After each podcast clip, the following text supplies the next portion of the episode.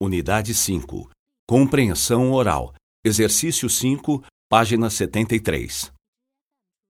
Há vários tipos de hospedagem para o turista que quer viajar pelo Brasil. Talvez o hotel seja o tipo de hospedagem mais comum. O hotel é um estabelecimento com serviço de recepção, com ou sem alimentação. No hotel, o hóspede tem um quarto individual. Há dois tipos especiais de hotel: o hotel fazenda e o hotel histórico. O hotel fazenda fica num ambiente rural, explora a agropecuária e oferece atividades no campo.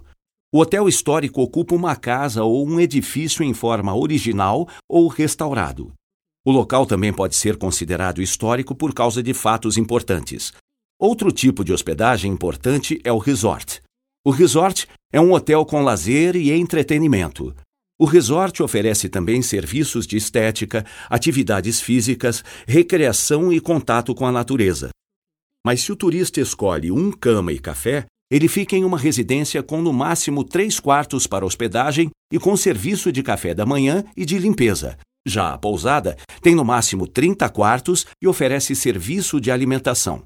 Finalmente, o flat ou apart hotel são apartamentos com sala, quarto, cozinha e banheiro num edifício que tem serviço de recepção, limpeza e arrumação.